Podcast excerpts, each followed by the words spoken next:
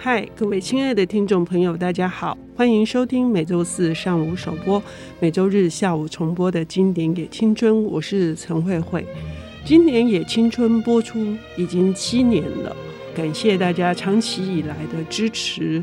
这个节目呢，是为了要让听众朋友能够亲近经典。呃，能够透过我们的这些呃，对这本书的观点，或者是看法，或者是切入的角度，知道经典的魅力。呃，因此呢，身为主持人的我也非常非常的关注呃，任何的书评以及导读。如果有很好的评论家，他用一种亲切的。呃，一种比较幽默的方式来介绍经典名作，而且呢，它有一种特别的、特殊的一个呃视角，那我是非常非常的受益的。今天呢，我们要谈的这本书，就是在日本非常受欢迎的一本评论集。它有多特别呢？我们邀请到的领读人是。木马文化的副总编辑戴伟杰，他也是这本书的责任编辑。伟杰你好，伟杰好，各位听众朋友大家好。嗯，这本书的作者，台湾的听众不是非常的熟悉。呃，是因为他虽然在台湾大家可能不太熟悉，但是他在日本是非常有名的一个书评家。在日本，就是对于文学的评论是非常盛行的，所以有很多的评论家，他们其实呃有时候不管是对这个书作品的正面的评价，或是反面的评价，通常都会引起日本的读者的关注，并且热议。所以评论家在日本其实是一个非常重要的一个工作，也是一个职位。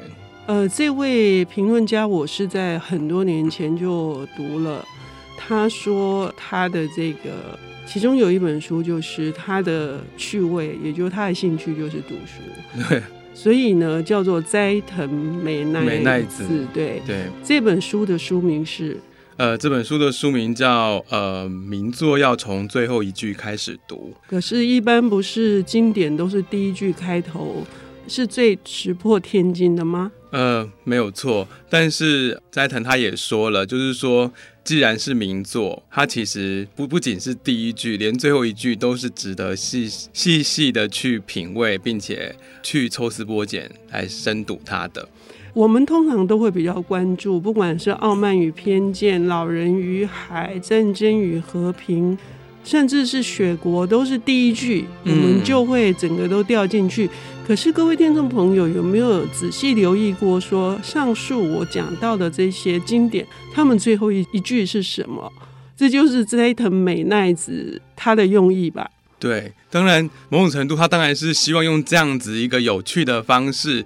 带领读者再一次的去呃领略他这书中呃总共提到的这一百三十四本这种经典名著的一些不一样的另类解读，那可以再借此让读者有机会再去翻这一些对他来讲其实是每个时代或是每个时间点读都会有不同体会的伟大作品。嗯，我也很认同哈。他在这本书的后面有两篇文章是，是、嗯、第一个，他为什么要从这个角度来读嘛？第二个是他写的后记。他说了一句话，他就说：“所谓的经典非常言简意赅，就是你每次读每个阶段读都有新的启发，是这样子的。同时，我受到他的这个影响，我后来都会非常的关注最后一句。当我、嗯关注最后一句的时候，我就会对前面的内容有极度的，就是不太一样的这个体会了。呃，没有错，因为斋藤他从我们其实名作有很多人，我们对他也大概有，比如说像是里面提到的少爷。我们对这个少爷的认知，可能从一些他的故事简介，我们会觉得他就是一个热血教师，在四国呃一个乡下里面，就是如何的，就是跟他的这个班上的同学相处的这样子的一个故事。可是他却用最后一句来帮我们解读了，其实在这个书里面，他其实是一个失败者，嗯，而并非夏目漱石他所描写的这样子的一个强人。嗯，那那个观点呢，是从最后一句嗯。去抽丝剥茧出来的。嗯，对，嗯嗯。嗯。虽然说呃这本书大家会觉得说，那你最后一句你是，是爆雷啊？你是不是破梗啊？刚刚伟杰非常厉害，他说了半天还是没有爆雷，没有破梗，要请各位听众朋友自己去读哈，究竟最后一句是什么哈？那这个夏目漱石的少爷居然是一个鲁蛇啊！嗯，除了这个之外呢，这本书有一百三十四本，它有几个 part，有几个篇章？它有七个篇章。嗯。好像都是也是有做了一个仔细的分类，对，他有做其实是分类，呃，例如第一个分类是叫做青春群像，讲的是跟失恋啊，或是那些我们耳熟能详的一些青春小说的一些呃一些名著。那第二个部分叫女孩的选择。大部分是着重在主角是女性，然后在她那个时代的一些呃心路历程或者是奋斗的故事。嗯，第三个是男孩的生活方式，大部分都是在也是就是叙述男人的一在那个时代的一些他们的行为啊，呃，在这个书中里面如何的去呃呈现。嗯嗯，然后第四个部分就是怪奇物语，这个部分就是属于。比较幻想式的，嗯，包括童话啊，或者是一些大人式的奇幻的故事。那第五个部分就是儿童的时间，比较偏向是一些童话，嗯，儿童文学，儿童文学。嗯，第六是风土的研究，嗯。是像自然书写，或者是跟国家日本从再造这些有关的的书。嗯，嗯，最后一个是家族的未来，他讲的是跟家庭有关的故事。所以这一百三十四部，其实除了第六部比较是日本本土哈，他们的历史跟文化，其他的是古今东西的经典名著都包含在内嘛。呃，是的。是的。有哪一些是大家熟的？绝大多数大家都听过。嗯，嗯我觉得应该都听过。嗯、例如像刚刚提到的夏目漱石的少爷嘛，嗯，还有曹烧、三岛由纪夫的，嗯，伊豆的舞娘，赫曼。赫塞的车轮下，还有像少年维特的烦恼，那金色夜叉，像尾崎红叶的金色夜叉，海明威。费兹杰罗大亨小传，嗯嗯嗯，呃，还有像沙丘之女，嗯，雪国苍蝇王等等，嗯嗯，就是还蛮在台湾也是随时呃，只要你是图书馆或是在网络书店都是买得到的作品，嗯，居多。我还看到了冰点哈，三浦林子的《赛珍珠的大地》，还有。艾米丽·布朗的《咆哮山庄》，以及都斯托也夫斯基的《卡拉马祝夫兄弟们》。对，呃，如果各位听众朋友其实都已经在很早的时候读过童年版，或者是儿童版，或者是也读过了全文版，那这时候再从最后一句，呃，再回头来看呢，我真的觉得相当的有意思。我自己都觉得啊，原来是这样子。呃，接下来的节目第二段，我们就来请伟杰跟我们谈谈，刚刚他提到的这几本书到底是怎么翻转的。斋藤美奈子这位非常自嘲而且潮人，然后可是却一点都不尖酸的这位评论家，他怎么让我们会觉得啊，原来读经典名作这么有趣？好，我们休息一下，等一下回来。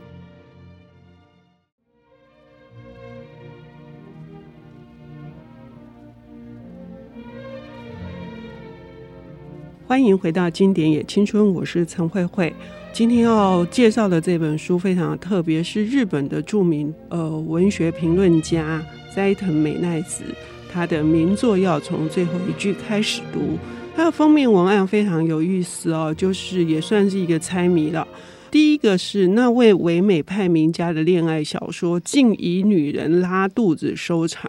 既然是唯美派，最后却是这个 腹泻哈，这是怎么回事啊？海明威的结尾透露了作家其实想当一只猫哈，然后那个插画上面还有说。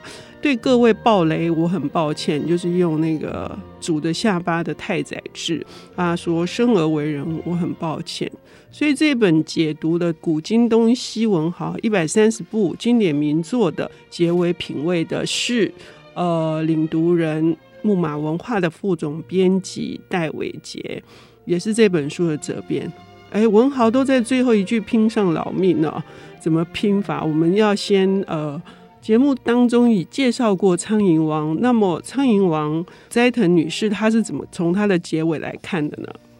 嗯，因为我们大家知道《苍蝇王》啊，嗯、其实就有点是像呃，不晓得大家有没有读过《大逃杀》？嗯，就是一群小朋友被困在孤岛上，后来就是在那里面产生了一些人，就是心理的一些变化。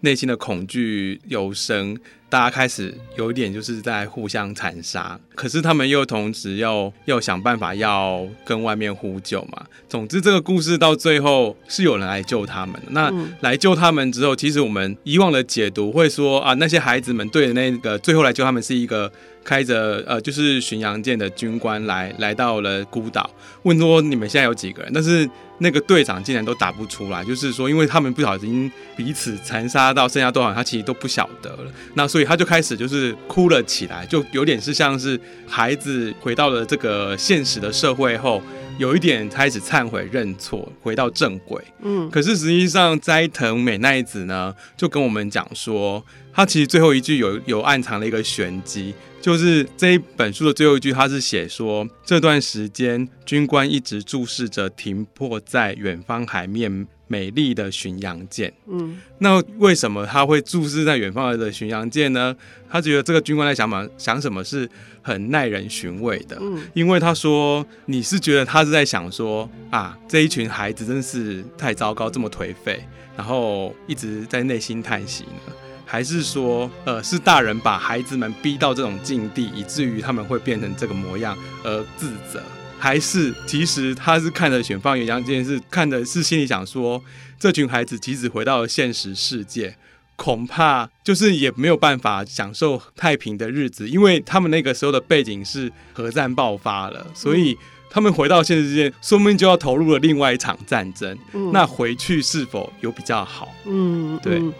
当时我看到这段文章的时候，哈，我们姑且不一定完全赞同斋藤美奈子她的揣测，哈、嗯，但是事实上，她确实是提供了我们思考的方向。是，嗯，我觉得这一点非常的棒，哈，就是他让我们知道说，好像结尾这件事情，他们终于有人来拯救了，接下来就是拯救之后，就是会是一个灿烂的光明的未来。可是事实上，我们很快就会略过。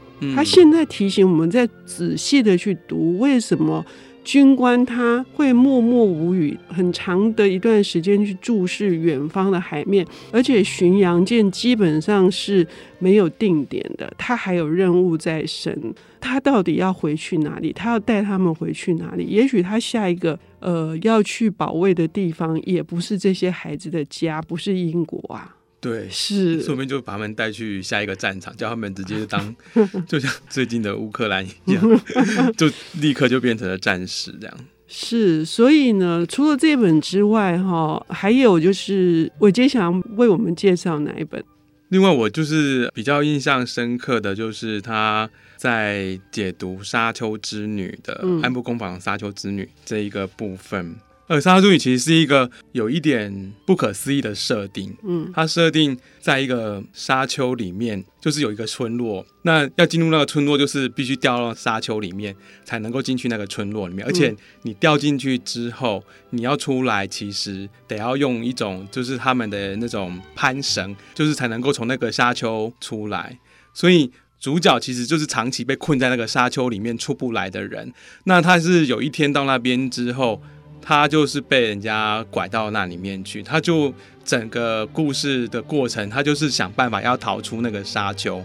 所以这篇它其实虽然是一个很很奇幻的设定，可是它其实是很写实的。嗯。但是我以前在读这篇的时候，我其实就是把它当成一个童话，或者是类似比较像是呃寓言这样子的方式去读这个。嗯。但是山城美奈子她却是说，这个沙丘它可能代表了现代的各种。你逃不出来的比喻，就是比如说家庭、嗯，恋人之间的关系，或者是你的朋友圈等等的。嗯，你其实有时候就是我们人陷在这里面，我们久了之后，我们其实会变得就是直接会安逸，或者是说就会开始习惯里面的生活，最后你原本想逃出来挣脱的那个那个部分，你最后其实是被消磨了。所以因为最后一句呢，因为这一个沙丘之女的最后一句，它是写成他说：“至于要如何逃脱，明天再想就好。”嗯，也就是说，这个男主角从一开始他拼命的想要逃出去，嗯，